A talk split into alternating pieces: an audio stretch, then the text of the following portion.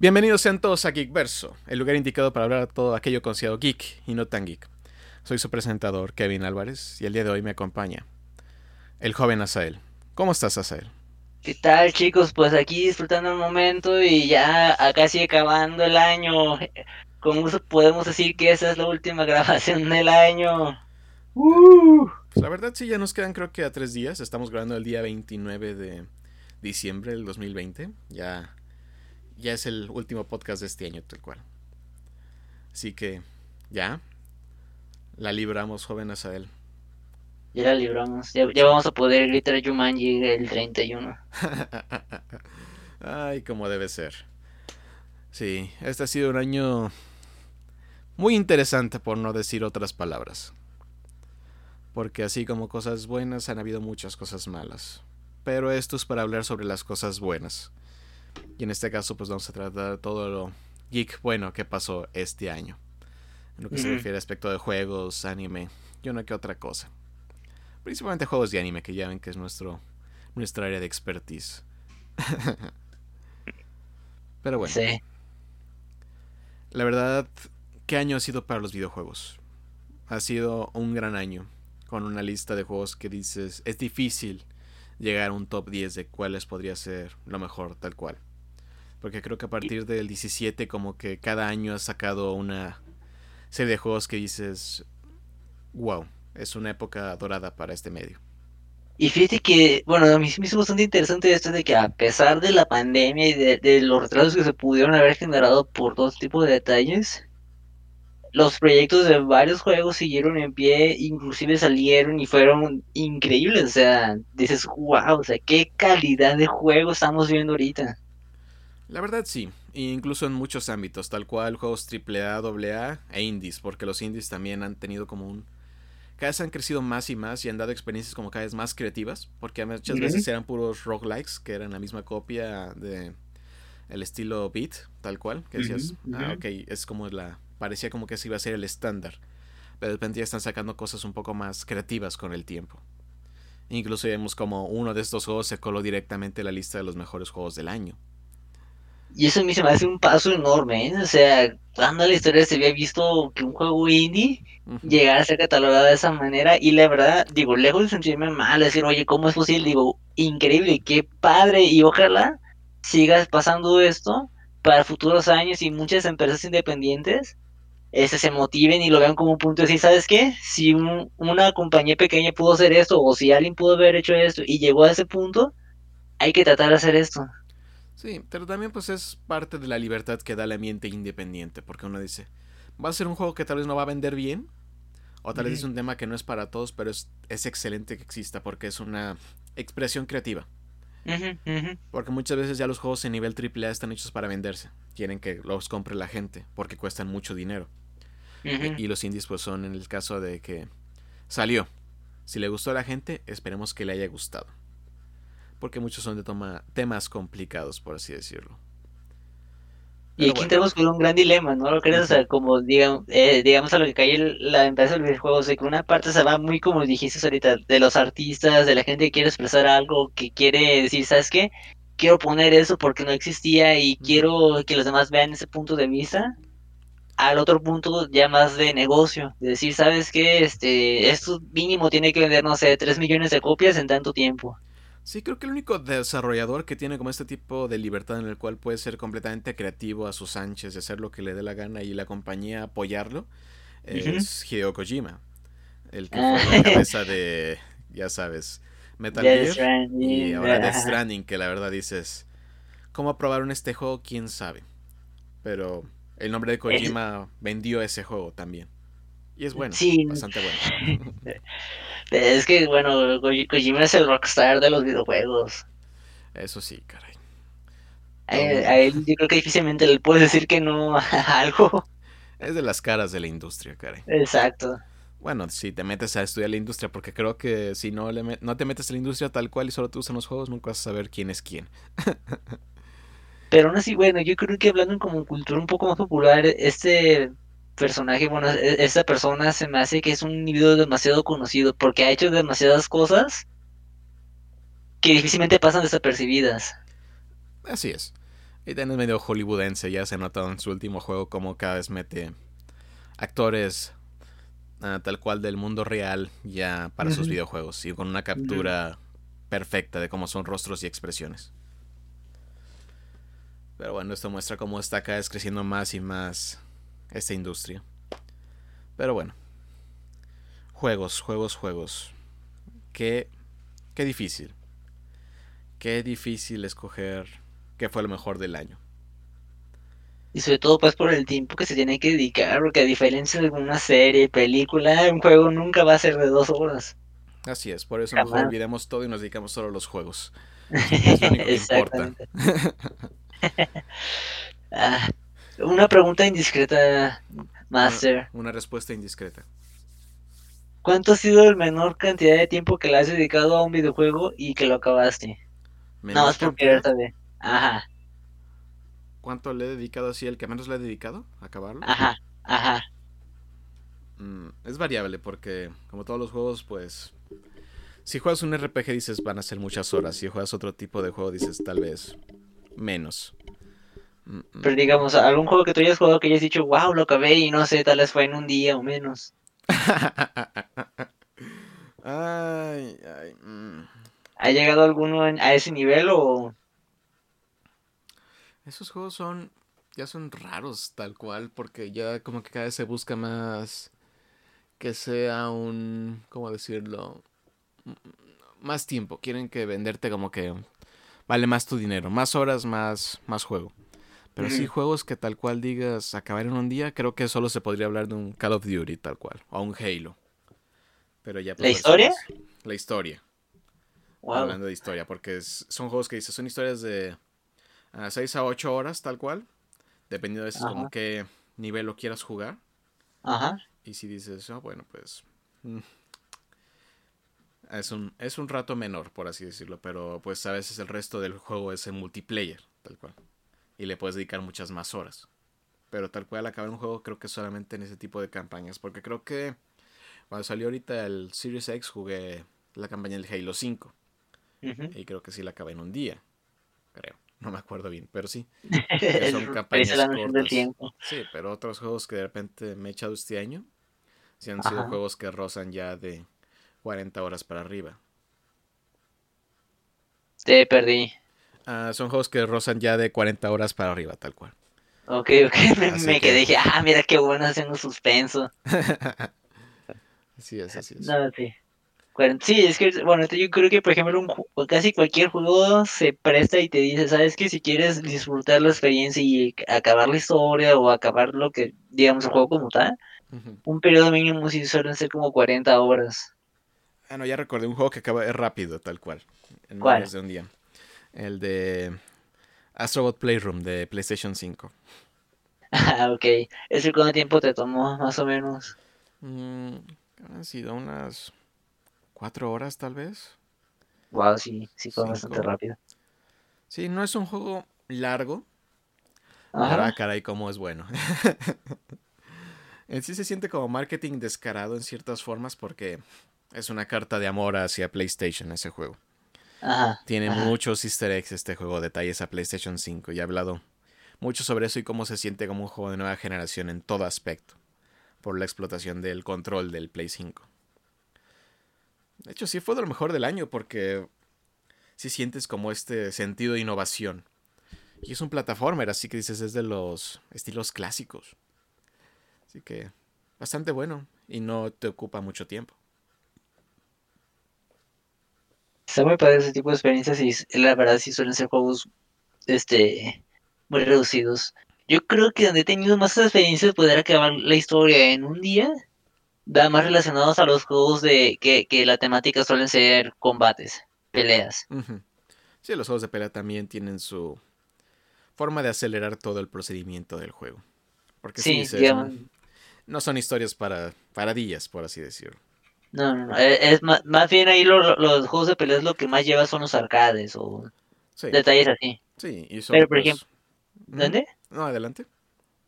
Yo creo que tal vez en los juegos que podría catalogar que acabé más rápido la historia fue eh, Soul Calibur 5, Ujú.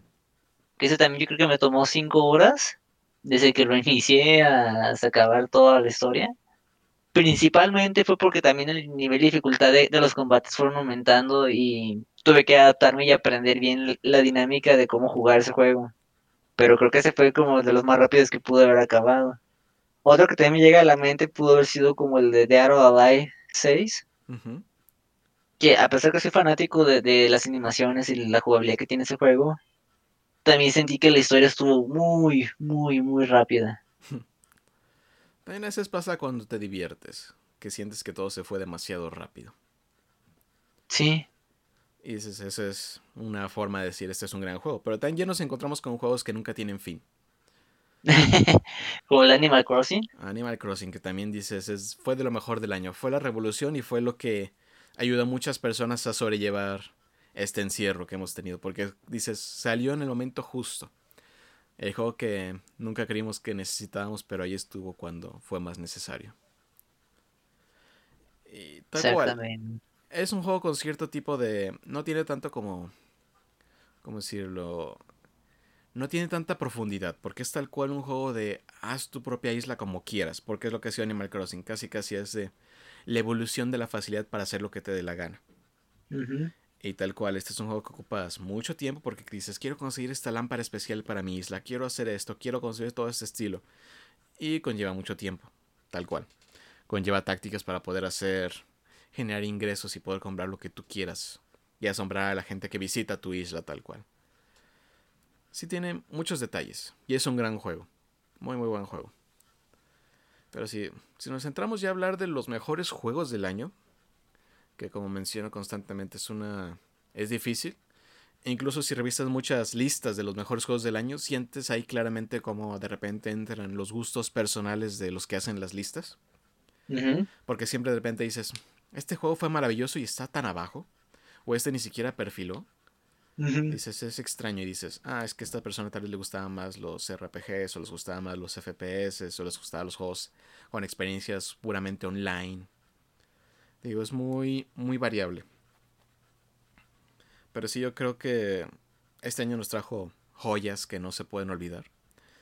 Creo que de las más icónicas y para los que muchos fue su juego de año fue Final Fantasy VII Remake. Que fue el regreso de uno de los hijos pródigos de los videojuegos. E hijos pródigos me refiero a de los juegos más populares jamás hechos. Y Y vaya que ese proyecto se tardó bastante en salir, en dar la luz. Eso sí, pues en sí, el proyecto tal cual fue anunciado en el 2015, que dijeron, lo estamos haciendo. Porque hubo una, una ocasión en el PlayStation 3 que se mostró un demo de Final 7 con ah, gráficas actualizadas, básicamente, tal cual. Pero dicen, es solo un demo, no se emocionen. Pero como que eso fue lo que lanzó la chispa de que de la gente dijo, queremos un remake de Final 7. Oye, sí, eh, perdona que te interrumpa. El, oye, ese es un demo, no se emocionen. Fue como decirles, güey, este es un demo, emocionense y griten como locos. sí, casi, casi, pero sí fue de, tranquilos, Perdona, tranquilos. ahora sí continúa, continúa. Ah, ah, ah. Ah, sí, como que lanzó la chispa de que todo el mundo dijo, no, pues ahora si lo queremos. Vimos las gráficas, vimos Final Fantasy VII y dices como que ya las gráficas del original dices ya no pegan tanto con las actuales, queremos, queremos más. Ah, y los nuevos Final Fantasy como que cada vez tenían gráficas mejores y todo el mundo decía, no, pues yo quiero eso, pero para, para el 7, por favor, ya. Luego nos dan la película Dead and Children y dices, ves, ves todo y dices, no, yo quiero el Final 7 con esas gráficas, caray, queremos eso. Y así estuvo como el rumor, el rumor de que se quería hacer, se quería hacer y pues ya ves. Era de esos, era de esos, como ese grupo de juegos seleccionados que dices, esto jamás va a salir. Vamos a pedirlo toda la vida y nunca va a salir. Pero bueno, el Yo, 2015 se anunció y fue la fiesta, los gritos, la emoción, hubo lágrimas que dijeron, el momento se acerca, sí va a pasar. de hecho, yo, yo, yo recuerdo todavía ese pequeño trailer que yo creo que duraba unos 15 segundos, 20 a lo mucho, que se veía el, el, el- el- bueno, el, el tren y que salía este clown saltando y le hacían un enfoque en la cara. No recuerdo realmente cuánto tiempo era, pero con eso era como para emocionar a toda la gente y decir, sí, esperanzas. Sí, Y el tiempo que pasó, o sea, sí. Eh, muchos nos preguntamos, ¿valió la pena? Sí, la espera valió la pena. Aunque tal cual el juego di- decidieron, vamos a dividirlo en partes, porque queremos hacer tanto, pero no vamos a alcanzar para hacer tanto en tan poco tiempo. Y dices, ah, parte 1, parte 2, y sabe cuántas más partes van a ser, porque de por sí creo que solo los primeros, las primeras horas del juego se volvieron 40 horas o más. Dices, ¿qué nos espera, caray? Pero fíjate bueno, a mí honestamente se me hace muy bueno todo ese tipo de detalles. Digo, retomando, por ejemplo, otra gema que salió, si no recuerdo, el año pasado, de Resident Evil 2 Remake, el cómo, digamos, expandieron toda la escena y te dan más oportunidades y posibilidades de poder investigar todos los caminos, todos los pasos, expandir el mapa que tú recordabas, este, le agregaron más cosas. Y, bueno, a mí honestamente se me hace más padre porque le dan más jugo al juego como tal. Claro, claro, los nuevos escenarios, básicamente dices, ahora sí dices, ah, sí me lo imaginaba de niño, pero nunca se veía así cuando era de niño. Y ahora lo ves y dices, no, ahora sí, cara. Y dices, esto es todo lo que soñábamos, cómo se vería todo. Y nos dieron como secciones que queríamos conocer más, las ampliaron más. Y aparte, fíjate, se me hace sabio el hecho de que quieran dividirlo por partes, porque sí es como decir, ¿sabes qué? No te vayas a comer todo el pastel de un solo golpe, sino mira, vamos a darte una partecita para que lo disfrutes, lo goces, lo saborees y ya después se te va a llegar al siguiente punto. Sí, y creo que... Sí, adelante. No, ¿qué decías? Ah, de que así le quitan la parte de que digas, mm, se sintió apresurado, como que, ah, me hubiera gustado que ver un poco más de eso, pero fue así que, ah, rápido, pues, como fugaz. Sí. No, sí, la verdad es lo que todo el mundo queríamos, en especial por un punto que siento que fue lo que hizo que este juego fuera tan querido por las comunidades fueron los personajes. De por sí, mucha gente estaban encantados como cómo eran los personajes en su momento, que dices, no con esos gráficos y todo. Pero dices, ahora los ves y dices, se sienten completamente vivos. Dices, se encariña la gente con ellos, tienen una actitud que disfrutas, incluso las partes tristes las sufres más. Dices, Perdona que te interrumpa. ahí también hubo mucho que escuché que fue algo que se quisieron enfocar este, la empresa como tal, ¿no? Digamos, de, de, querer mostrar más las emociones y los sentimientos de los personajes y mostrar el cómo llegaron a ese punto. Sí. No, y lo lograron, claro. Lo lograron. Sí, se ve increíble.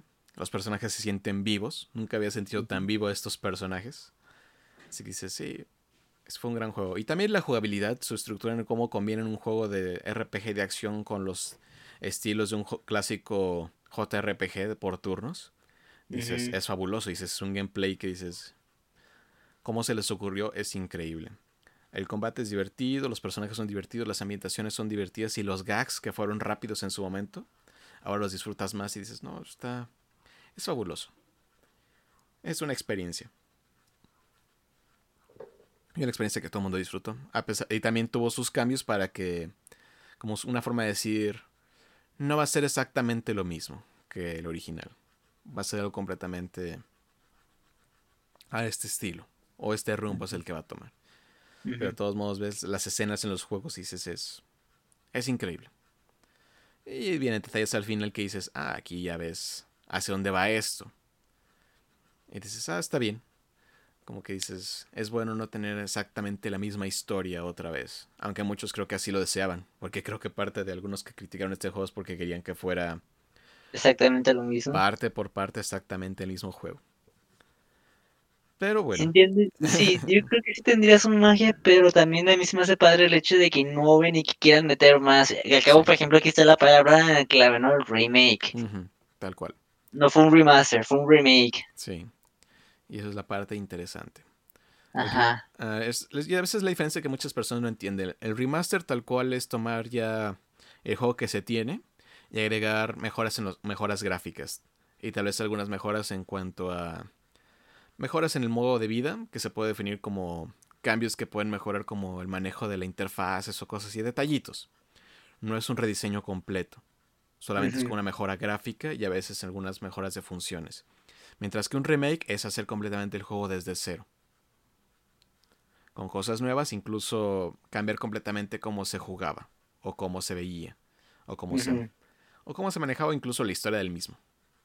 Pero sí, esa es tal cual la diferencia entre estas dos cosas, para que se tome en cuenta. Pero bueno. Pasando a otro gran juego de este año que también, también causó mucha, mucha controversia. The Last of Us Parte 2. Que al menos hasta donde dijiste, tal vez ese es tu goti, ¿no? Sí, sí. Este, bueno, honestamente, entiendo por qué algunos sí tuvieron y dijeron, no me gustó, pasó esto, o sabes qué. O sea, la, la parte gira la entiendo.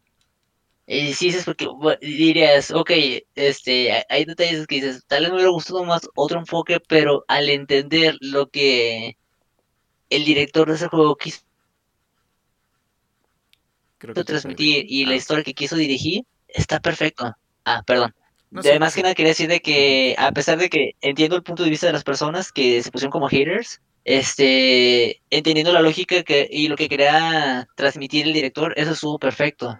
Y también por la otra parte de que hubo detalles en los que yo creo que varios fans que de la primera saga vieron, bueno, se les pasó, yo creo que no entendieron, fue la preferencia de género de, la protagonista.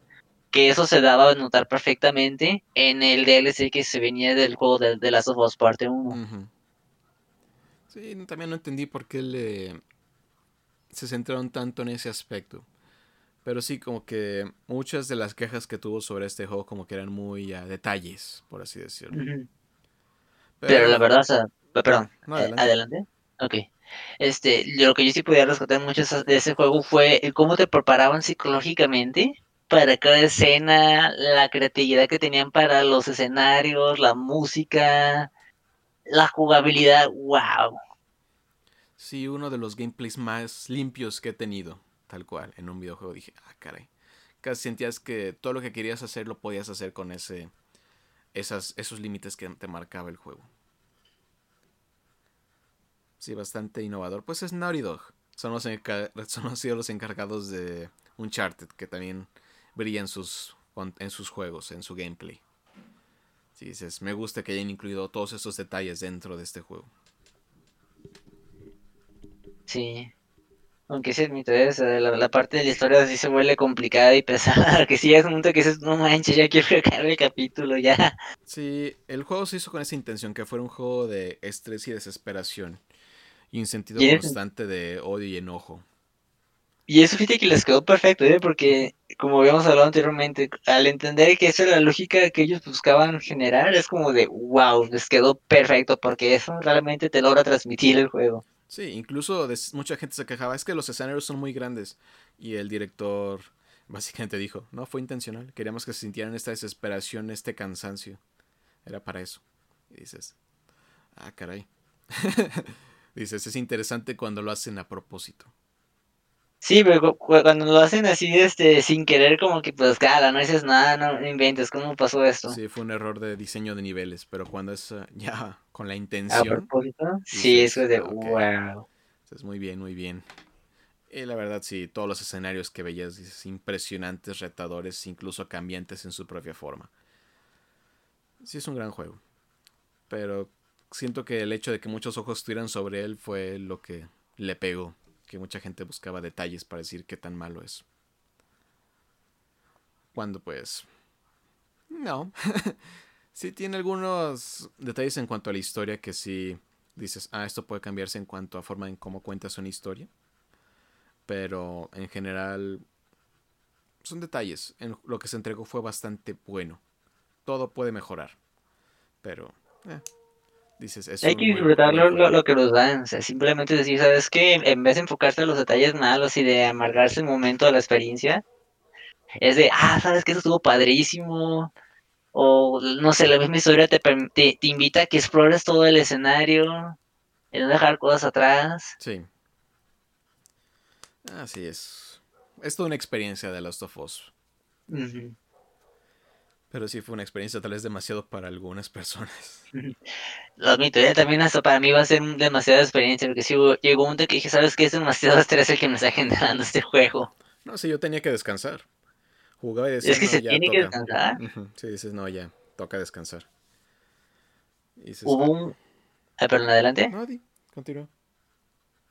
Ok, este, hubo un juego que también me generaba un tipo de, de estrés emocional también, como ese estilo, que sí lo acabé, pero sí fue como de no manches, este, ocupaba descansar al menos una semana para recuperarme emocionalmente. Fue como un juego de Life is Strange.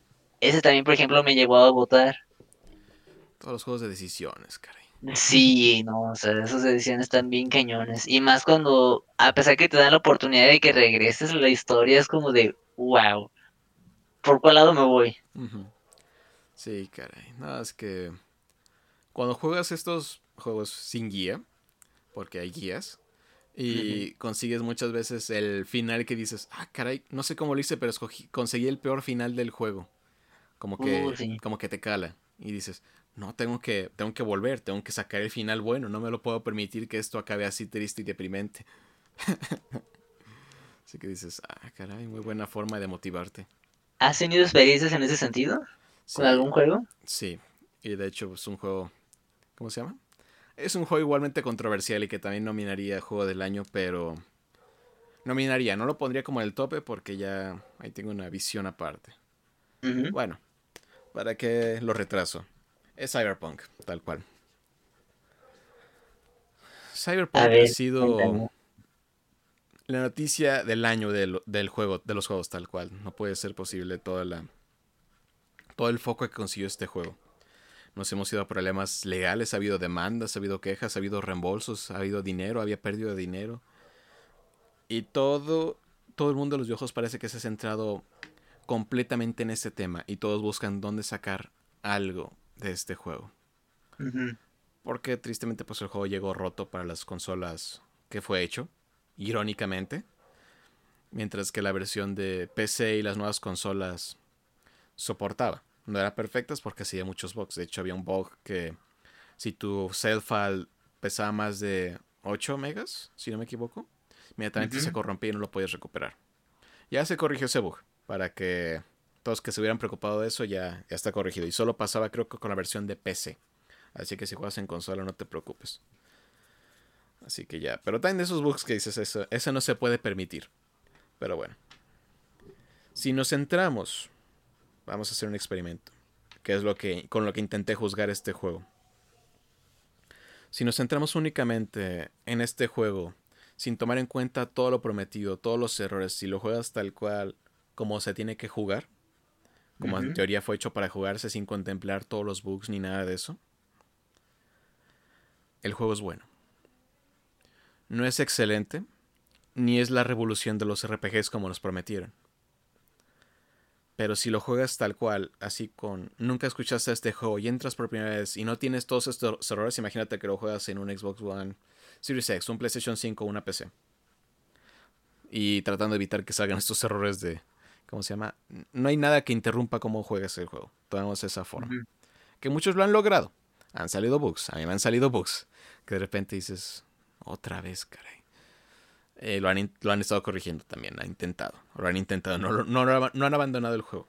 Pero sí, contemplando esto, que no hubo ningún bug. Tal cual. Que disfrutaste la experiencia como tenía que haberse disfrutado. El juego es bueno. Incluso muy bueno la historia es disfrutable. Dicen, es corta. Sí, es corta. Pero tiene muchas side quests, que son estas, estas historias secundarias, que son buenas, cara. Son disfrutables. Incluso tienen su propia mini historia. No son así como algunas cosas que dices maravilloso, es la máxima revolución jamás hecha, no. Pero son entretenidas. Tienen su diálogo firme, a veces tienen como diferentes formas en las que se puede llevar la misión tiene áreas de oportunidad todo este juego y áreas de oportunidad me refiero a mejoras. Tiene muchas, caray. Tiene muchas áreas de oportunidad. Algunas cosas que dices, esto no está tan bien consistente, esto a mejorar. Algunos perks se le puedes dar a tu personaje, algunos que dices, estos sirven, estos no sirven para nada. Como hay uno en la parte de stealth, que es esta la de sigilo, que te dice, ah, si estás dentro del agua, eres completamente invisible para tus enemigos. Cuando las secciones en agua de en las cuales te vas a encontrar dentro del juego la historia son mínimas, casi inexistentes. Así que dices, bueno, no sirve de tanto.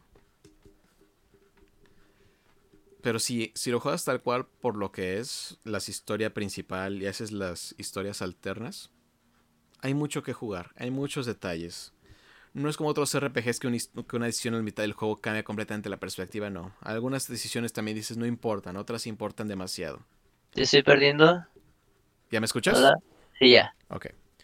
Ah, donde hablamos de que las decisiones en este juego no son tan importantes como en otros, que de repente en un juego, si haces una edición a mitad del juego, todo cambia a partir de eso. No, son decisiones que a veces no tienen tanto impacto, pero siguen tener como cierto nivel de golpe en algunas acciones o el final que quieres tener. Porque el juego tiene casi como siete finales. ¿Cuántos? Siete. Pero, pero algunos son como. Hay unos que son como los principales y algunas desviaciones dentro del mismo.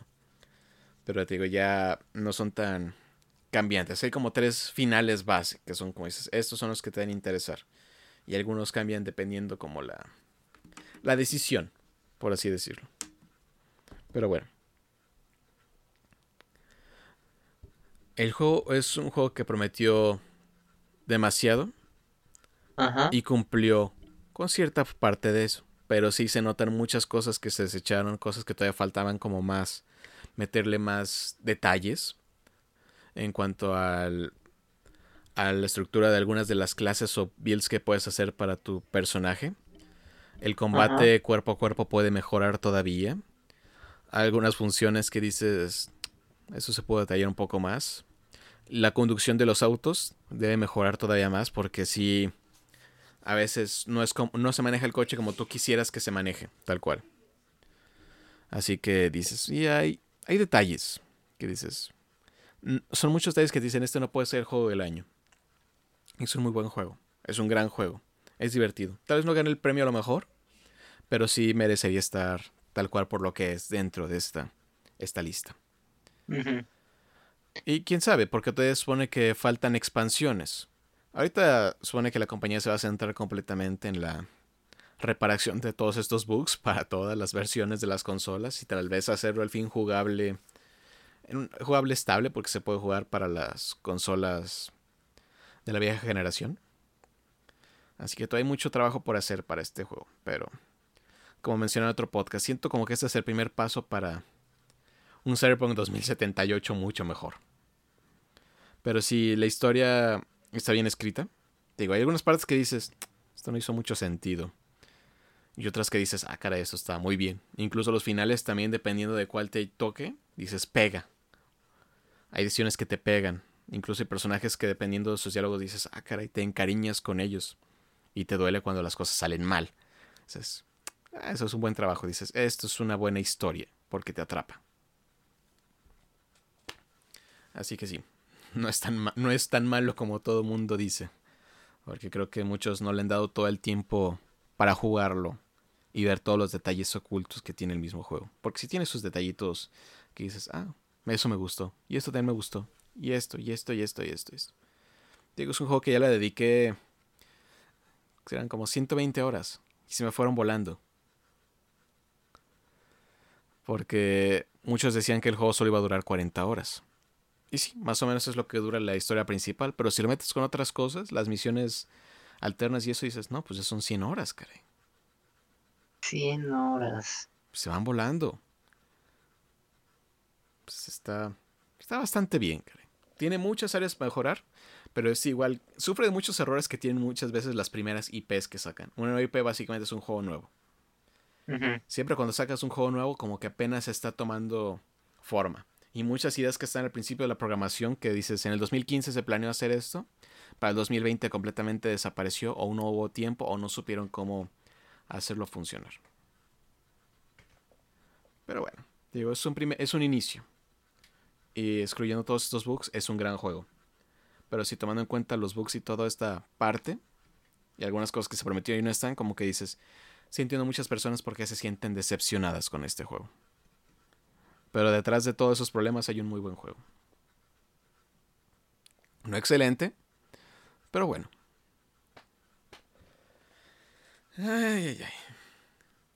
Fíjate, bueno, mi punto de vista, e, eso es lo que está haciendo es interesante porque a pesar de, todos los detalles, no deja de ser un, ser un buen juego. Obviamente, pues sí, como mencionaste, hace falta que ellos se dediquen y que hay mucho tiempo que tienen que dedicar para los parches, las expansiones, pero realmente sí creo que hay mucho que se le puede sacar provecho y, y que a futuro va a haber más. Eso sí, eso sí. Pero bueno, hay que seguir hablando de más juegos que consideramos como lo mejor que puedo ver este año. Y hay que darle un poco de prisa porque, ah, caray, ¿cómo hay? Ese, este, otro juego. ¿Qué te parece, por ejemplo, el caso, uno que se me hizo bueno? No diré que sí que digamos el mejor, pero sí me hizo muy innovador. Dreams. ¿Cómo te atreves a decir que no es tan bueno? no, o sea, no me refiero en el sentido como para que compita contra un The Last of Us. Es que Dreams es un, caso aparte y la verdad, yo entraría como muy bueno, pero a mí sí es muy innovador. Es una experiencia diferente, porque tal cual dices, puedes decir, no es un juego, es un una plataforma para que hagas juegos y puedes jugar demos de otras personas. Es, es, que dices, es como todo un universo en el cual puedes hacer, compartir, armar y jugar muchas cosas. Es más allá de lo que es un juego, es un ambiente. Y eso mismo lo hace fabuloso. No sé si podemos llamarlo un juego del año, pero sí una experiencia que vale la pena disfrutar. Porque tú puedes hacer tus juegos, puedes hacer tu música, incluso puedes hacer tus, tus assets gráficos, que son como diseños de micrófonos o diseños de comida o lo que sea, y ponerlos ahí para que alguien incluso más lo utilice para su juego. son muchas, muchas facilidades. Incluso si te interesa entrar al desarrollo de videojuegos, esta es una forma, porque es todas las plataformas para que lo hagas y lo compartas. Incluso hay personas que entraron en la beta de Dreams, que hicieron sus juegos. Y se aprendieron tanto al estudio, que es este... ¿Cómo se llama? Molecule. Uh, Molecule Studios, que es estudio, estudio molécula o algo así. No recuerdo perfectamente, ahorita se los comparto. Ah, ah, que los contrató a estas personas que hicieron estos primeros demos porque les, se les hacía fabuloso el nivel de creatividad que tenían estas creaciones. Y casi casi es lo que se dedica a este estudio, a creatividad. Así que es, es algo que vale la pena experimentar. Y que la verdad es innovador. En muchos sentidos eso fue como de wow. El cómo te permite aprovechar el control, el mando, este, las oportunidades de poder ser de todo tipo de géneros, está, es un juego bastante increíble. De, hecho, por ejemplo, como habíamos hablado, bueno, fuera de, de aquí del podcast, que ese mismo juego se prestaba mucho a que la historia que te ponían, que también historia muy cortita, creo que correcciones así de la historia más corta que he jugado, este, se prestaba como para decir, mira, eso es a lo que tú puedes llegar a hacer con todas las herramientas que te da este mismo juego. Es un tech demo, tal cual es como un tutorial lo que te mostraron en esa historia. Exacto. Dices, esto es todo lo que puedes hacer, así que ya te mostramos un ejemplo, vas, haz lo que quieres. Y me gusta el hecho que también puedes usar los controles de... ¿Cómo se llama? Los... Ah, ah, ¿Sabes cómo se llaman estos controles aparte que utilizas incluso para el VR? ¿PlayStation qué? ¿Era el Move? Ah, PlayStation Move, eso es básicamente. Que tal cual los puedes usar también para hacer diseños o detalles, pero ya con una forma más fácil de mover todo. Dices, bastante bien. Sí. Muchas posibilidades. Pero miren, esa es la innovación que nos está trayendo estos videojuegos. Y hablando de innovación, también llegaron juegos de nueva generación, también, tal cual que son algunas como mejoras o otras versiones de juegos que ya presentamos en el anterior, como es el caso de PlayStation, que la verdad llegó bastante fuerte con esto, que nos trajo juegos como Spider-Man Miles Morales, que siento como que es la, es la versión donde, o tal vez puede ser como Spider-Man 1.5, porque se siente como es que muchos detalles como que encontrabas del Spider-Man original, que dices, muchas áreas de, de mejora las aplicaron aquí como todos los gadgets que tenías antes los redujeron a menos y dices, hace la jugabilidad como un poco más dinámica y en verdad los utilizas. También movimientos, gráficos, historia de las actuaciones incluso siento que mejoran también radicalmente. Gráficos mejoran, actividades mejoran, lo sientes incluso mucho más cinemático en algunos casos. Y la verdad pues dices, toma todo lo bueno de Spider-Man ah, para PlayStation 4 y lo consolida en este juego que es más corto, es una historia más corta, pero que la verdad es extremadamente disfrutable. Yo recuerdo que la primera versión de Spider-Man yo había quedado fascinado, creo que fue de los primeros juegos que me encantaba trasladarme de un lado a otro sin importar la distancia. Sí, es el juego que, sí, es el juego que te hace ¿Mande? sentir Spider-Man. Sí, sí, definitivamente. Y ahora, con lo que tú me has platicado, es como, digo, yo todavía no tengo la oportunidad de jugarlo, pero puedo imaginarme la, la experiencia y la calidad que te andaría entregando este juego, que si de por sí la entrega uno fue buena, esa, creo, que- bueno, como me han comentado, es todavía mejor. Sí. Y los personajes son entrañables también, dices. Ha sido algo muy bueno. El gameplay es extremadamente divertido, ya lo hemos visto. Actividades divertidas. Es, es fabuloso el juego. Dices, tiene mucho, mucho contenido bueno. Y también te pone emocional en algunas partes. Es lo, es lo que más me gusta. Cuando pueden hacer una historia buena.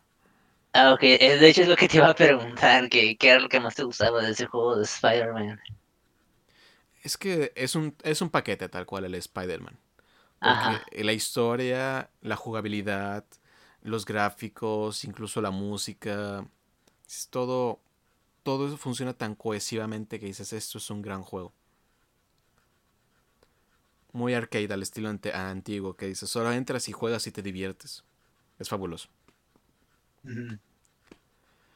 Ay, pero siguiendo aquí por el lado de PlayStation 5, aunque este juego lo pongo conseguir también para PlayStation 4, así que también no se desanimen.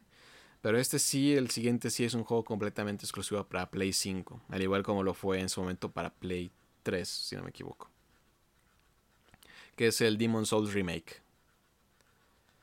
Para todos aquellos que nos gusta sufrir. Impresionante, creo. Pulido, gráficamente. Todo es, es, es un remake tal cual.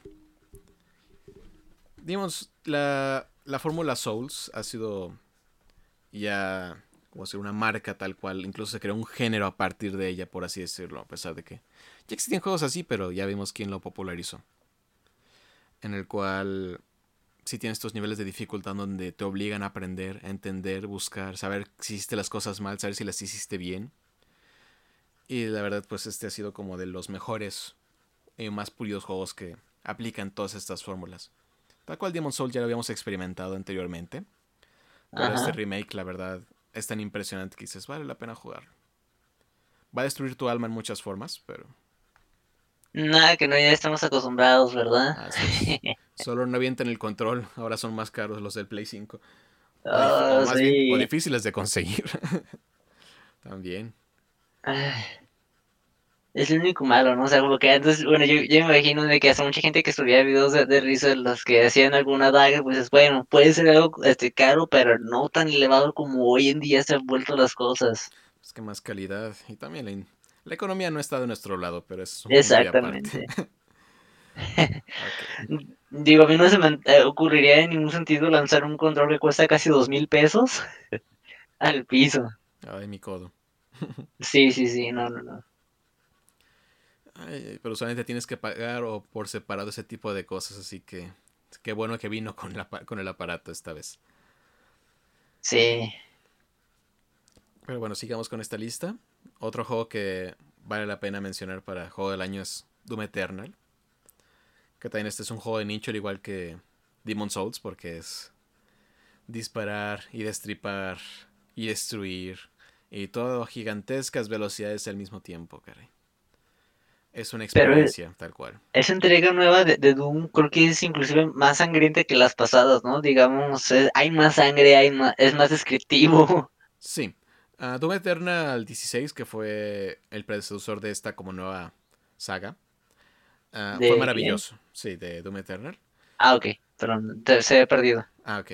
Ah, sí, se ha marcado por un constante detalle en el cual la violencia es extrema.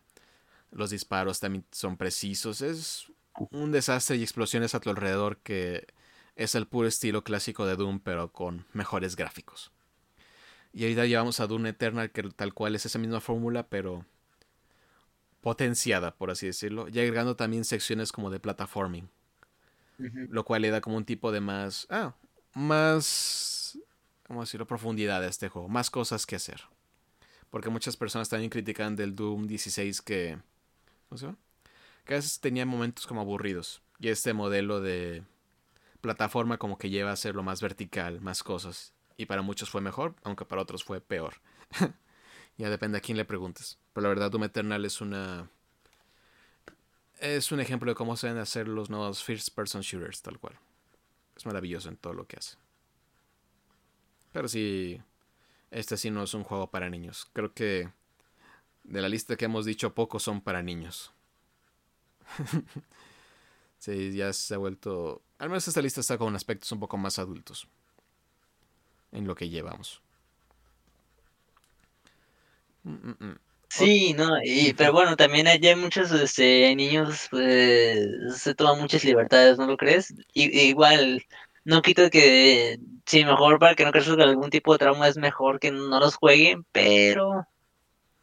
Eh, cada quien. Traumas van a llegar, pero sí hay algunos que tal vez dices, si hasta a los adultos les pega, ¿cómo le va a pegar a un niño? No, pues, yo por ejemplo, el Doom Eternal vi los trailers y fue que dije, eh, no se me hace ya demasiado. Es maravilloso. sí. Muy bien, muy bien, muy bien, muy bien.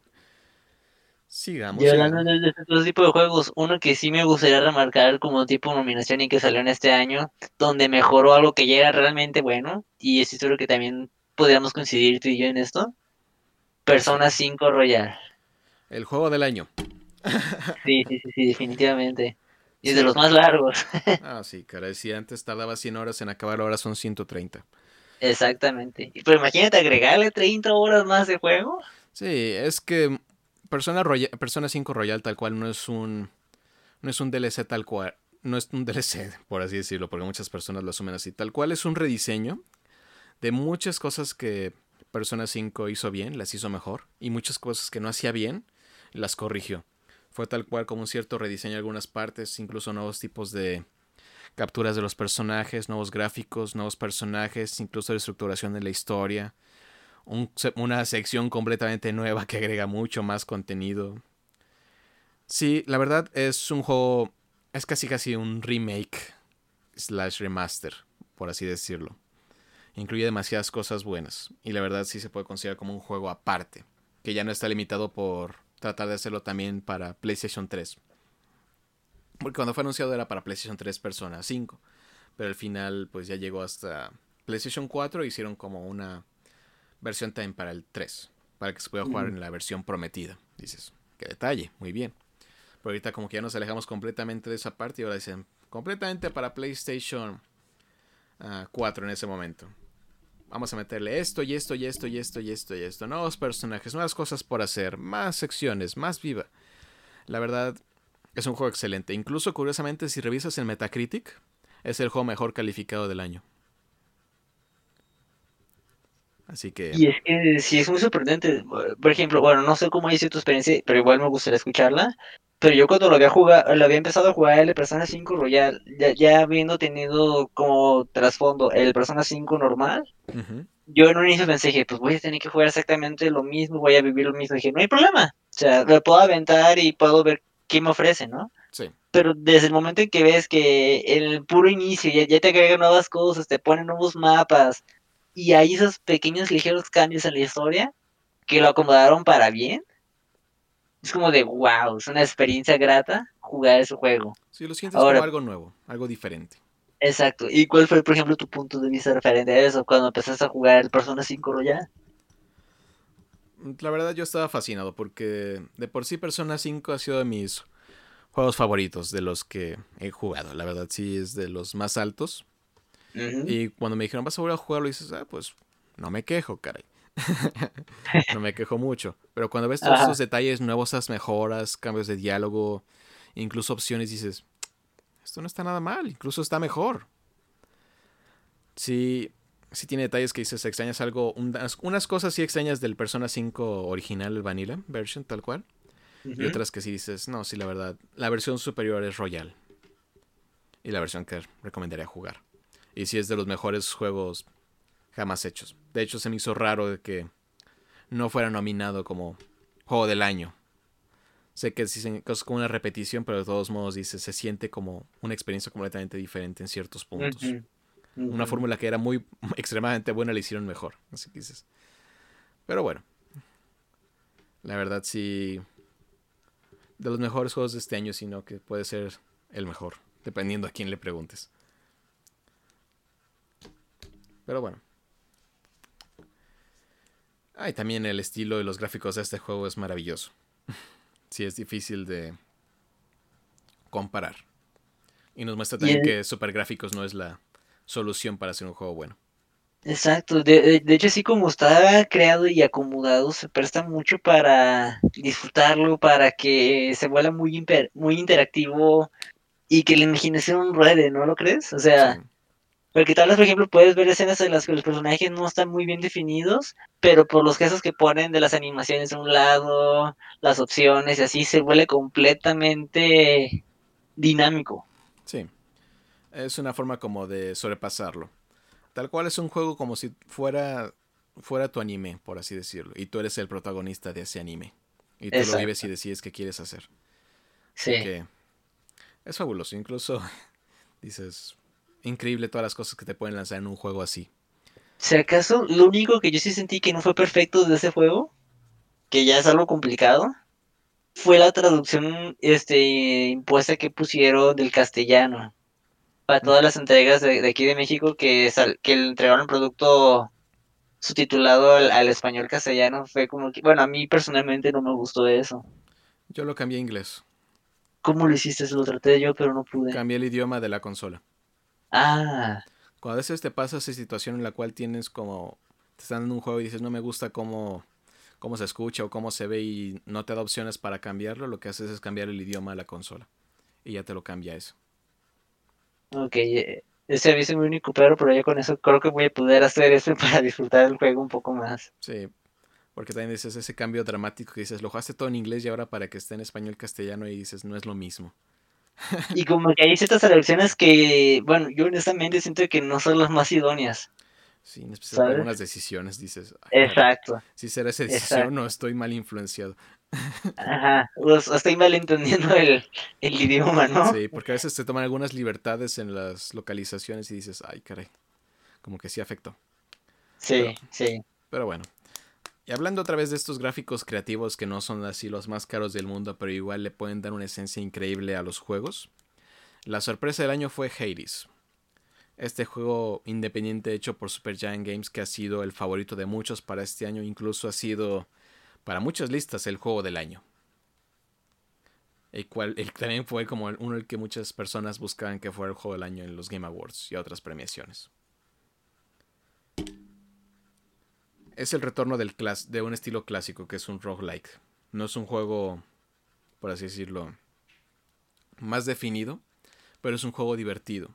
Es un juego que te explica de principio a fin qué es lo que vas a ver y qué es lo que vas a disfrutar al puro estilo clásico y para muchas personas eso fue maravilloso. Es un juego muy, muy divertido. Pero igual es sencillo y en la sencillez hay mucha grandeza en ese juego. Y eso, ah, bueno, como habíamos hablado al inicio, se me hace padre el que hayan llegado, bueno, mejorado tanto ese nivel de, juegos de indie, pues, y que estén siendo tomados en cuenta para todo ese tipo de, de, de premiación. Eso sí, dices, es, es bueno, dices, vamos a una ruta correcta en cuanto a los independientes y la facilidad para que estos sean reconocidos o incluso vistos por primera vez, porque asumo que muchas personas antes de los Game Awards no sabían que existía Hades. Porque si no fue un juego que se llamó... Se habló un poco de él cuando salió. Porque pues ya este estudio tenía esta fama de hacer este tipo de juegos bastante buenos. Pero también digo, sigue siendo un, un grupo de personas reducido. No es. Es un nicho todavía. No era así popular. Y ahora que lo presentaron tal cual diciendo, aquí está. Nominado al juego del año. Y dicen, nunca he escuchado ese juego. ¿De qué se trata? Y lo empiezas a ver, lo empiezas a jugar y dices, sí es bastante bueno. ¿Por qué no sabía antes de esto? Así dices, Oye, como una plataforma para que más gente conozca estos juegos. Sí, Imagínate también qué publicidad como para un videojuego, ¿no? Que, que para mucha gente que no lo conocía y que te lo mencionen así como una propaganda, publicidad de juego nominado. Es guau, ¿no? ¿no? lo crees? viéndolo desde ese punto de vista dices, wow, qué padre. Y también nos muestra el hecho de que el dinero no compra el juego, no compra la calidad de un juego. Exacto. Porque sí debe ser el juego más barato de toda la lista de juegos de año que hay, por así decirlo. Dices, es impresionante cómo se coló a, los a las primeras posiciones. Es bastante bien. Y qué bueno que así sea. Pero bueno, hablando de cómo los gráficos y estos estilos llaman tanto la atención, otro juego que la verdad este sí fue para muchos el juego del año, incluso en votaciones fue el juego del año y la verdad ha sido una sorpresa increíble e inesperada que para muchos que veníamos de The Last of Us fue una visión de relajación y alegría, que es Ghost of Tsushima. El juego que se creía que era la copia de Assassin's Creed que decían, este es el juego que Assassin's Creed se negaba a hacer, donde al fin fue un juego de asesinos en la época japonesa feudal. Y no lo es tal cual. Es una historia también bastante bien narrada. Crecimientos, choques de honor, visiones de la vida. Pero el gameplay, el diseño del juego, los gráficos, la ambientación, esta mecánica de cómo se maneja el mundo con, por medio del viento. Que ves las hojas salir volando, los colores. Incluso ese estilo de juego al puro estilo samurai donde tal cual vas a tener duelos, donde esperas los sonidos, todo tiene es un ambiente que es tan inmerso y tan bello que fascinó a muchos. Y la historia también te enlaza y quieres saber cuál es el final, te afecta. Es maravilloso, la verdad. Sí, es de los mejores juegos que se han hecho. Y sí es muy, muy, muy bueno para ser candidato a juego del año. Es difícil. De ese juego, honestamente, digo, también lo tengo en la lista para comprar. Pero toda referencia que he escuchado de ese juego es maravillosa. Sí. Increíble. Sí, sí, tiene tantos detalles. Una es una carta de amor hacia Japón a tal punto que muchos que se dedican a hacer juegos en Japón dicen, ¿por qué no lo hicimos nosotros? Dices, sí, la verdad el juego es fabuloso. Detalles tras detalles tras detalles. Y dices, me gusta y me gusta y me gusta. Y ves las imágenes. Dices, este es el, de los juegos que dices, el modo fotografía vale toda la pena aquí. Dices, increíble. Una historia tal cual de samuráis.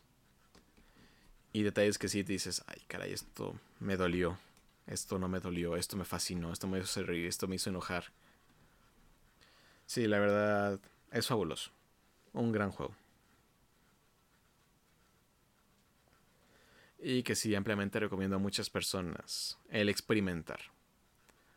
El puro intro de ese juego, el puro intro de ese juego dices, la, aventura que me espera es increíble.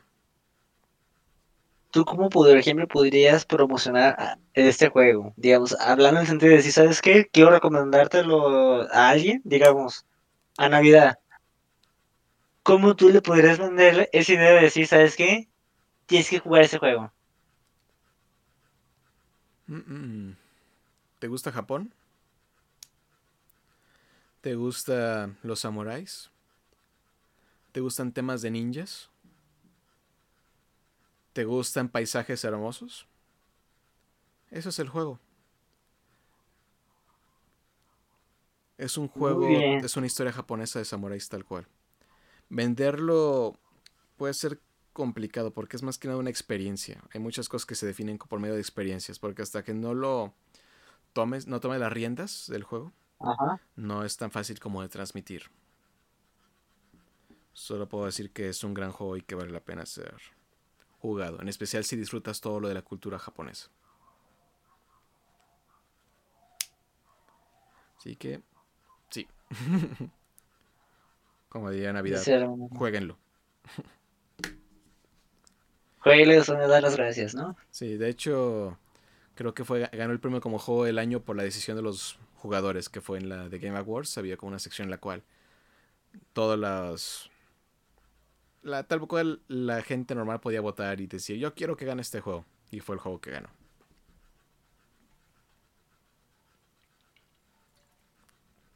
Gran, gran. Gran juego, caray. Por eso digo, este año estuvo lleno de joyas, caray. Y no vamos ni siquiera a la mitad de todo lo que hubo este año y que fue bueno.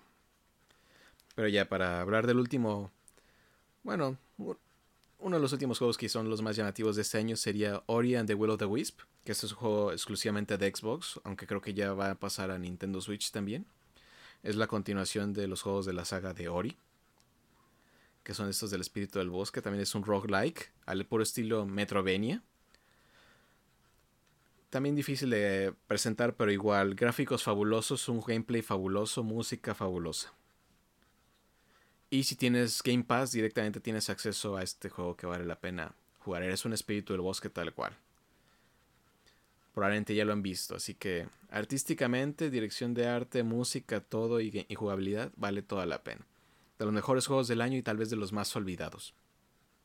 Pero vale toda la pena jugarlo. Incluso creo que el primero ya está disponible para Nintendo Switch. No sé si está también ya el más nuevo. Pero sí. Para que lo tomen en cuenta.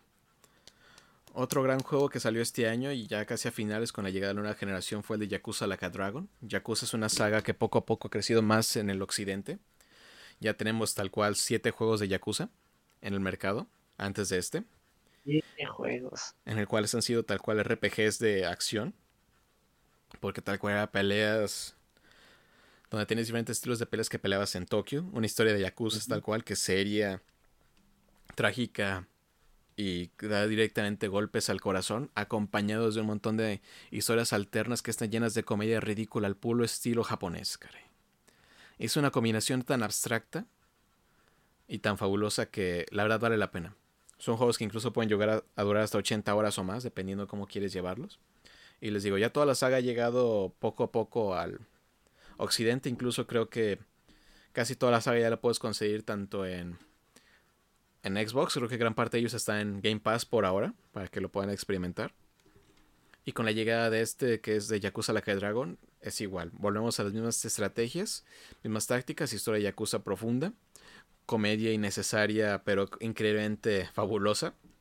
Solo con un cambio radical, una reinvención en esta parte de la saga, en el cual el gameplay cambia. Ya no es de peleas tal cual callejeras, donde tú tienes tu estilo de peleas y das golpe, das X cuadrito para golpear y patear, tal cual. No, esto cambia. Ahora es tal cual un, RPG de peleas tácticas, por así decirlo, una pelea por turnos, como un RPG clásico. Y funciona increíblemente bien. Así que es uno de esos juegos que vale la pena jugar. Y sí está como entre lo más alto de este año. Ah, ah, ah. Otro juego que también hizo revuelos, que ahorita actualmente solo está únicamente para PC, pero ya falta poco para que llegue a Xbox One, es el de Microsoft Flight Simulator, tal cual. Es el simulador más completo de vuelo. Es completamente realista, completamente detallado, con muchísimas facilidades. Creo que incluso puedes, te permite remapear todos los controles de tu, tu PC, porque ahorita solo se juega exclusivamente en PC, para, para manejar el avión como tú lo desees. Y sí, si quieres viajar desde México hasta Dubai, es la misma cantidad de horas, tienes que mantener la misma cantidad de control. Ese sí es un simulador. Sí. Este es un simulador. Nunca olviden eso. Los simuladores es tal cual tratar de recrear la acción lo más precisamente posible. Así que, para que estén atentos en esa parte. Ah, ah, ah. Otro gran juego es el de Slonky, tal cual es otro.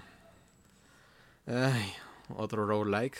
Metroidvania en su cierta forma, que la verdad es la segunda iteración de Slonky. Bello y mejorado, ya disponible también para Nintendo Switch. Jueguenlo es otra vez esos juegos que no entiendes hasta que empiezas a jugarlo. Ah, ah, ah. Otro gran juego, Assassin's Creed Valhalla. es, la última iteración que ha salido de la saga. Y la verdad, todo este mundo nórdico vale mucho la pena disfrutar. Es un mapa gigantesco con muchas cosas por hacer. Igualmente gráficos bellos y una historia un poco ya más compleja con el paso del tiempo. Si te gusta Assassin's Creed, vas a disfrutar este juego de nuevo. Ah, ah, ah, ¿Qué más? ¿Qué más? Este juego también es como un tanto más complicado de entrarle porque ocupas una buena PC y un equipo VR, que es el juego de Half-Life Alex, que es esta nueva entrega de la saga Half-Life que nunca creímos que volvería a pasar. Este juego es como el, como el estándar de lo que deben ser los juegos en VR, con todo lo que puedes hacer en el mismo.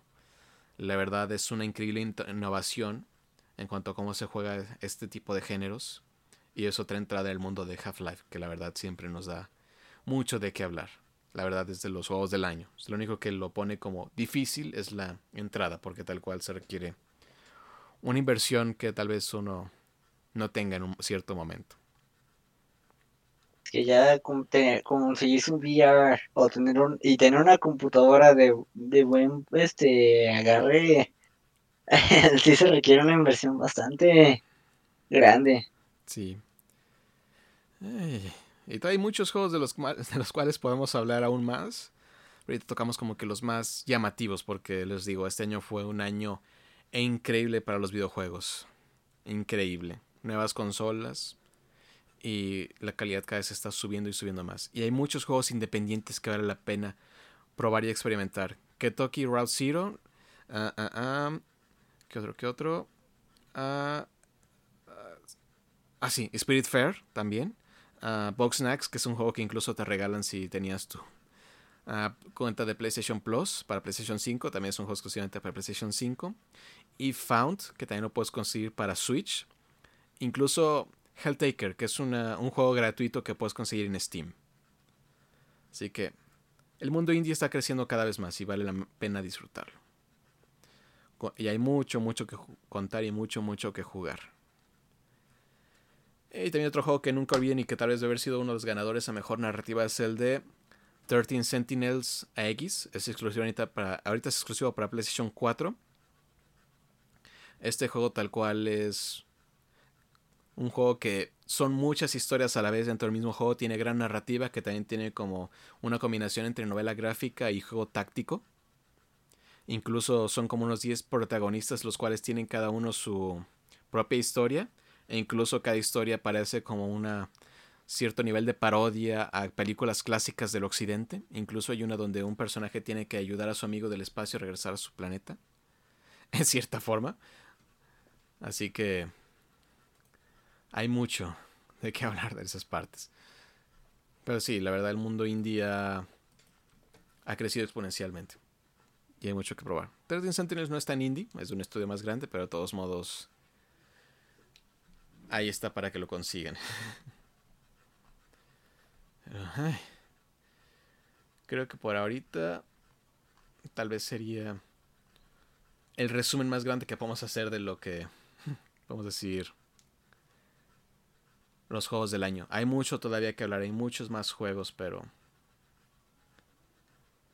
eh, el tiempo. Sí, no, no, no. es, lo malo, ¿no? Que tenemos el tiempo contado, pero definitivamente este año en cuestiones de videojuego fue de lo mejor posible. Sí, sí, la verdad, cada juego merecería su tiempo para hablar de ellos. Pero así, en lo que les he comentado así rápidamente, esas son como recomendaciones. Algunos que he tenido la oportunidad de jugar, otros que no. Me gustaría explicar un poco más a fondo muchos de ellos, pero también, también nos queda una sección de la cual hablar. Así que, ahora que ya pasamos con la sección de juegos, Vamos a pasar a otra que es la sección de mejores animes de este año. O los que consideramos dignos de ser vistos este año. Así que, joven Asael, tu. Sí, aquí, aquí es un... Ni lo tuyo, ¿no? Sí. Haz lo tuyo. Haz lo tuyo, sí. Así como de esta manera podemos ver que nuestro compañero Kevin fue el que se instruyó bastante en la parte de los videojuegos. Yo me fui un poco más por el lado de los animes, en que también, a pesar de la pandemia y que sí hubo varios retrasos en los que sí se vio afectado con algunas series, hubo muchos de muy buena calidad o series en las que, digamos, entran en mi categoría de no pares oh, rayos, ya se Este, tengo que esperar una semana para ver el siguiente. Eh, hubo varios animes que personalmente sí hubo detalles que dices, ah, pudo haber mejorado, o sabes que eso no fue lo que yo esperaba, pero hablando ya de los mejores y sin tomar en cuenta las temporadas que salieron, porque ya ven que a veces se manejan algunos por prima, eh, primavera, verano, otoño o invierno, podría catalogar, por ejemplo, uno que me gustó muchísimo desde el trailer que vi de God of High School. Este yo lo podría catalogar inclusive como el mejor anime de, peleas que sacaron este año. Sí, o sea, definitivamente las animaciones y las escenas de pelea fue de lo mejor posible. se sintió un tanto recortada la serie, porque, digo, la, te, te da la toma de que va comenzando un torneo y honestamente yo sí quería ver mucho más ese torneo, pero no fue el caso. Sin embargo, como manejaron la historia y lo demás que te mostraron es como de perfecto. Me quedo callado, disfruto, veo y wow. También es Qué calidad. También es llegada de los que son originales de Crunchyroll en su momento. Que fue esta, Alianza, esta alianza con Webtoons, que son los que se dedican a hacer este tipo de cómics en línea, por así decirlo. Y los están ya ayudando a pasarlos directamente a, la plataforma. Eh, estos no son necesariamente originarios de, de Japón, son coreanos, si no me equivoco. Sí, sí, no recuerdo. Este, por ejemplo, es coreano y pues, wow, qué forma de darse paso y de mostrarse. Fue increíble. Buenísimo. Excelente, excelente.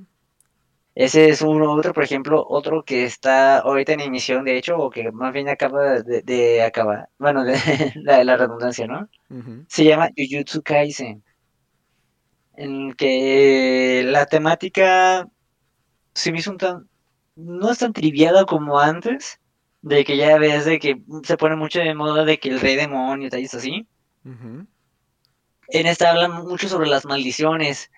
La serie, sin, sin entrar a spoilers, tiene mucho gore, mucha sangre, es muy descriptivo. Nice. Pero la forma en que lo manejan es increíble, buenísimo. Sí, es, una serie bastante buena en muchas formas, en muchos sentidos. Tiene lo suyo. Se, sí, se, mantiene perfecto el enfoque a, la trama principal y te das cuenta, por ejemplo, de, lo poderosos que pueden llegar a ser algunos personajes, pero, digamos, es buena, muy buena en su forma, que creo que también entra como original de Crunchy hablando de... Mm. Ha sido un buen trato entonces, con todas las... Sí, no, o sea, esa también otra que está en emisión que se llama Nobles. Este. Tal vez en algún momento lo siento un poquito lenta o que entra en el clásico de que, cada capítulo está mostrando un personaje más OP que, el, primero, que al inicio tú creías que estaba demasiado overpowered. Pero no. clásico. sí, eh, sí, sí, sí, entra en ese clásico, pero es una historia que se disfruta se disfruta perfectamente y la puedes ver y dices, me gusta, me gusta. Sí, es, un estándar, es un estándar del género shonen, ¿no? Tal cual. Sí, siempre aparece el más fuerte. Así que es parte del género. Otra, por ejemplo, que yo recuerdo haber hablado anteriormente en esa y que también entra en, las cosas de triviales fue la de la Academia del Rey Demonio. No me acuerdo el nombre japonés que tiene, tampoco el nombre como tal inglés, pero si lo buscan en español, así les puede salir wow. Ese es el, el digamos, el, el protagonista más OP que haya podido encontrar sin entrar como en consecuencia con el de One Punch Man. Ese no cuenta. Pero no sé, digamos, hablando de cuestiones, es el primer protagonista que, me agrada más porque se adelanta, porque es muy inteligente y va como dos o tres pasos este, por encima que cualquiera de sus oponentes. Excelente. Y sí, está buenísimo ese anime. Estos, estos animes que les estoy mencionando, chicos, tienen la advertencia que, que son de los que no puedes ver nada más uno o dos en el día. Que si comienzas con uno, terminas acabándote la serie. Sí, eso es lo que me, es lo que me detiene. Exactamente. Digo, afortunadamente son series que, que constan entre 10 a 13 capítulos. Así que no son, sí, no, no afecta tanto. Leo también este no es como tal este año, pero las temporadas que han sacado ahorita, pues sí están referente a esto, fue la de Shingeki no Kyojin. Uf. Sí, exactamente. Uf, uf. Creo que ya comenzando el año van a sacar la última parte de, de la serie, pero lo que fue en este año estuvo buenísimo. Lo que salió. Buenísimo, sí. Sí, no, no, no, no, no, no, no pierde la esencia sigue por el buen camino, no se ha desviado y wow, te entretiene completamente. Excelente, excelente. Otro anime que también está tomando mucha fuerza, claro, ese es un poco más viejo, pero sacaron ovas en esta temporada. también se me hizo muy bueno, fue el del Slime. si no me recuerdo, creo que tiene uno o dos años o lo mucho de que salió, pero con la promesa de que, eh, bueno, en este año en teoría iban a sacar la, la segunda temporada, pero pasó lo, el coronavirus y ya se atrasó para el año que sigue. Para no dejarnos a todos los fans este, deseosos, nos sacaron algunos OVAs. Que tal vez pudiese ser como un tipo relleno, pero fue bien recibido por la comunidad, no he visto quejas. Y es una serie que dices, wow. De, hecho, desde el, inicio que había visto el cartel que decía el protagonista es un slime, te quedas de, oye, ¿qué chiste va a tener esto? O, no sé, tal vez no puedas esperar mucho de eso, que dices, qué aburrido, ¿no? Ver una bolita saltando y ya. Pero la manera en que lo manejan se vuelve una serie buenísima. Supera las expectativas. Sí, sí, sí, sí. de hecho, hay una que el protagonista creo que es una araña y ya la estoy esperando con ansias en base a este tipo de. Sí, sí, sí. O sea, te quedas de wow. Una serie que también me gustó mucho y fue en esa temporada fue la de Mi reencarnación como la villana. Mm. Es una serie, pues sí, que entra en lo que viene siendo romance. El protagonista es una chica y está rodeada de puros galanes y dirás, bueno, eso no tiene nada de sangre, no tiene violencia. Pero puedo decir que, por ejemplo, esta protagonista me encantó en muchos sentidos por la personalidad que tiene, la forma en que manejó la historia. Wow, o sea, te puedes divertir, puedes añorar, puedes sufrir, pero lo vas a gozar de esa serie completamente. Excelente, excelente. También recordando un poco la nostalgia, Digimon Remake 2020 fue una noticia que yo creo muchos no esperábamos. Todos queríamos que con la situación de Digimon Tree iba a acabar el asunto y que ya se les había agotado las ideas o que estaba sobreexplotado. Pero prácticamente la, empresa dedicada a hacer la serie de Digimon dijo, ¿por qué no? Hagamos la historia para volver a traer a la gente de, los noventas, a los niños de los noventas y ver si podemos pegar a los niños nuevos. No es una mala táctica. Muchos, yo creo que. Sí, sí, sí. Y yo creo que, por ejemplo, muchos de los niños de los 90, incluyéndome, este, podemos entrar en la situación de: ¿será bueno? ¿La arruinarán? ¿Qué, qué pasará ahora? Y pues entras porque pues ves la serie y te dan la premisa de que esto ya está adaptado a, la, a esta nueva generación, este, que ya pues, la tecnología está manejándose bajo ese entorno nuevo y no bajo el entorno que se manejaba en los noventas. Y entonces, por ejemplo, yo he empezado un poco más de, de, del privilegio, ¿no? De, la duda. Porque, por ejemplo, me acordaba de situación como el de Full Metal Alchemist, donde habían sacado la primera serie este y la acabaron antes de que acabara el manga y hubo detalles que no quedaron tan bien puestos después sacaron eh, Full Metal Alchemist Brotherhood donde ya se habían esperado que acabara el manga y pues mejoraron bastante pensé bueno, Digimon había nacido con la premisa de que iba a ser nada más 20 capítulos y no estaban seguros si iba a pegar o no. Como vieron que pegó, empezaron a sacar capítulos sobre la marcha. Pero eso ya fue como poner historia sobre historia. No estuvo mal, pero tampoco fue lo mejor. Y ahora, por ejemplo, que ya tienen la idea de, ah, ya sabemos quiénes somos, sabemos que tenemos cierto público, sabemos que sí va a pegar de alguna manera, reacomodaron las cosas de una manera que honestamente sí me gustó. Extraño algunas cosas como las canciones de, la, nostalgia que habíamos visto en los noventas, pero vaya, se ven muchísimo mejores las escenas de acción, las animaciones, el acomodo que le da la historia, wow. Sí, pues, sí, la clave, la clave para que este funcione es una, porque en sí tienes todos los materiales, tienes los personajes, tienes todo. Lo que hace falta es que la historia sea buena. Buena que no repitan algunos de los errores que se presentaron constantemente en esta de Digimon Tree. Exacto. Que fue lo que lo mermó poco a poco. Tiene que tener una buena historia concisa que funcione y le, agregue, le pueda agradar a, las viejas y a las nuevas generaciones. Porque lo que de... Ah, pero adelante. Porque Digimon sí sentido que de repente como en ciertos puntos como que pierde su identidad en cuanto a las temporadas que han salido en el cual de repente como tratan de apegar primero los a la generación antigua y después se nota que intentan pegar a la a la joven, pero al final se arrepienten y vuelven a cambiar y a cambiar y a cambiar y como que han tenido ese problema de imagen últimamente. Si lo balancean bien aquí, podría ser el éxito que han estado necesitando. Sí, de, de hecho, algo que yo, veo mucho que sucedió con Digimon, sobre todo el en el Tree, fue que empezó a hacerse muy lento. Y que pasaba bastante tiempo entre un OVA y otro. Y era como, no sé, se perdía la continuidad y se hacía lento. Y eso sí le quitaba un poco de, asunto. Con las otras series que sacaron de Digimon, como el de Appmon o Crosswars, etcétera, hubo sí detalles que se perdían mucho la esencia. Sin embargo, ahorita le podría poner el punto a favor de, hasta es que el remake, voy, me quedé creo que en el capítulo 25 o 27 que han sacado hasta ahorita, está bien manejado.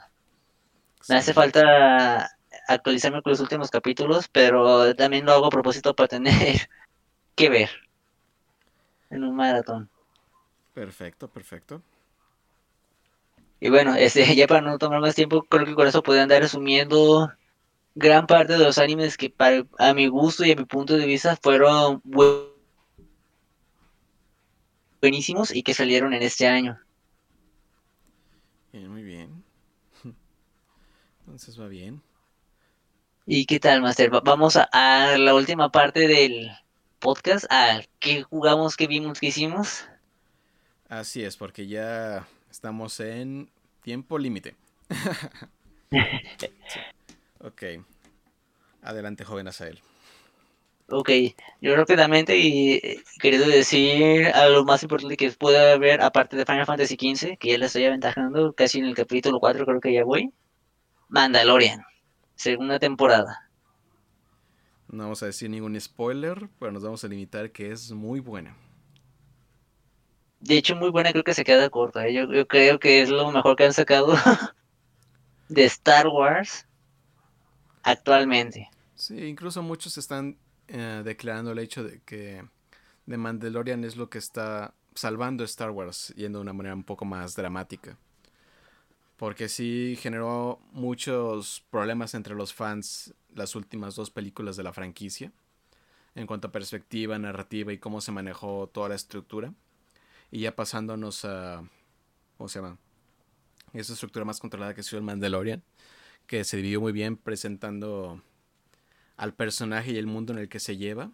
Y aparte también está a cargo de grupo, un grupo de grandes directores y grandes escritores, como Dave Filoni, que tal cual ha sido el que se encargó de la saga de Star Wars, Clone Wars de la, manera, de la forma animada.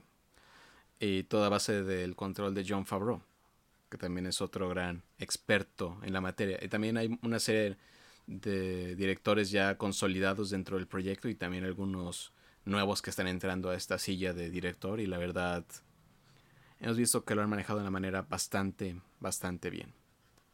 En cuanto a estructura, narrativa y cómo complacer a los fans aguerridos de la saga. Sí me hizo una temporada bastante buena y sobre todo, obviamente sin dar spoilers, del capítulo 6 en adelante fue como que el boom del wow. Así es. No, el último episodio de la segunda temporada. Sí, es otra cosa. Es otra cosa, lo podemos dejar así. y con las presentaciones que nos han dado por parte de Disney en cuanto a qué es lo que es el futuro de Star Wars, se ve, se ve muy bien el futuro de la franquicia. Sí, sí. Lo que se viene va a estar increíble y buenísimo. Incluso hay rumores de que quieren como quitar del canon las, la trilogía, la última trilogía. Ojalá y lo hagan. Eh, honestamente, mejor me iría por el lado del Mandalorian, el que quieran poner el Mandalorian. A lo que hicieron con la última trilogía. Honestamente no me gustó. Hubo varias cosas que sí dije. Em, quitaron personajes icónicos tan rápido y les quitaron mucha importancia. Sí. Sí, hubo muchos problemas de narrativa dentro de esas películas y se notó mucha política y también como no había una perfecta relación en cuanto a lo que decían los directores encargados de la de las películas. Así como que de repente dieron un cambio muy rápido y después trataron de regresarlo a lo que tenían, pero no de la mejor manera. Así que sí, muchos detalles que narrativamente pudieron haber golpeado estas películas. Pero bueno. vemos un futuro al fin brillante para esta, esta saga tan querida por la gente. Sí. ¿Y qué tal, Master? O sea, ¿qué hizo que vio? Yo acabé Cyberpunk al fin, el 2077 al fin ya lo acabé. ok. Todo un viaje que fue esto. Ah, también me encargué de pues, ver Mandalorian, acabarla. Sí, es excelente. Muy, muy bien hecho. Pero sí, más que nada eso y ya otra vez regresando a Assassin's Creed Valhalla. También estoy encargando de terminar los últimos detalles del juego. La historia ya la acabaste, ¿no? Sí. Ah, entonces más que nada estás con las cosas secundarias y detalles así, ¿verdad? Sí, el mapa es gigantesco. ay, ay, llevo perdido en una zona por un buen rato. Pero sí, más que nada he jugado eso. Y sí, como mencioné, Cyberpunk es bueno mucho que mejorar. Y no es un RPG que revoluciona el género. Pero es muy bueno en lo que es. ¿Puede mejorar? Sí, pues todo, todo puede mejorar. Muy bien, entonces aquí tenemos el sello de aprobación del máster. Sí, pero espérense abril. Tal vez para entonces ya no va a haber bugs tan violentos como los que tenemos ahora. Así que hay que tener esperanza. Muy bien, muy bien. Bien. Y, creo que eso sería todo este último episodio del podcast de este año. Y con esto ya podemos andar completando. bueno, sí, exactamente, lo del último de este año. ¿Qué tal? ¿Qué se siente? Eh? Ya, acabando el año 2020 y a punto de decir Yumanji. Así es, caray, pero con muchos juegos que todavía faltan. De la lista que les pasé, hijos, todo, todo lo que falta todavía. ya sé. ahorita yo estoy acabando juegos de dos, tres años de, viejos. No obstante, la gente se está quejando de que Cyberpunk dura 40 horas. Dije, qué bueno que dura 40 horas. Y mira, fue en 100 horas. Me mintieron. ah, sé de eso, sé de eso. Sí, pero bueno, lo bueno es que no, no, no faltan juegos. Exacto. Y esperemos que Nintendo esté más activo el próximo año. Pues igual, ¿eh? las sorpresas de Super Smash Bros. fue como de wow. Sí, con, wow. con Smash logró romper todo lo que queríamos, pero también nos dio grandes juegos como Origami King, a Pikmin Deluxe, que es básicamente el port del, del 3, y nos dio el nuevo juego de Hero Warriors, que la verdad es bastante bueno en lo que es. No esperen un Zelda. es un Hero Warriors. Pero sí. Y también tenemos a Genshin Impact que también hizo su impacto, valga la redundancia. Pero. ¿Cuántas descargas y.? No, no, no, o sea, el tiempo que te puede dedicar y cómo ha crecido ese juego es increíble. Sí. Hay otro juego que olvidé mencionar: Crusaders King 3. Es también un gran juego exclusivamente para PC. Para que también lo chequen si tienen la oportunidad y les gusta ese tipo de géneros. Pero sí, creo que con esa nota ya nos despedimos de este episodio. Como siempre, un placer, joven Asael. Igualmente, Master. Es bastante buenísima toda la información que nos traes, que nos compartes. Uno aprende mucho y también lo me acabas de decir, una joya necesaria cubado para poder mejorar mi experiencia con personas sin. Así De lujo. Sí. Hay mucho que hablar. Lo hablamos muy acelerado y queríamos darle más tiempo a cada explicación para los animes y los juegos, pero ya son tan buenas las cosas que ya no alcanza el tiempo de escribirlas. Tal vez creo que con el tiempo vamos a empezar con nuestra sección en la cual nos vamos a dedicar a una sola cosa. Pero eso ya será un tema para el próximo año. Así que sí. nos vamos despidiendo, joven Asael. Dile adiós al público. Adiós, chicos. Gracias por andar escuchando. Realmente nos encanta que nos acompañen con este proyecto que debemos todos manejando.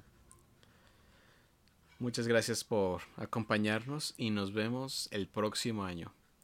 Somos Geek Verso. Hasta la próxima.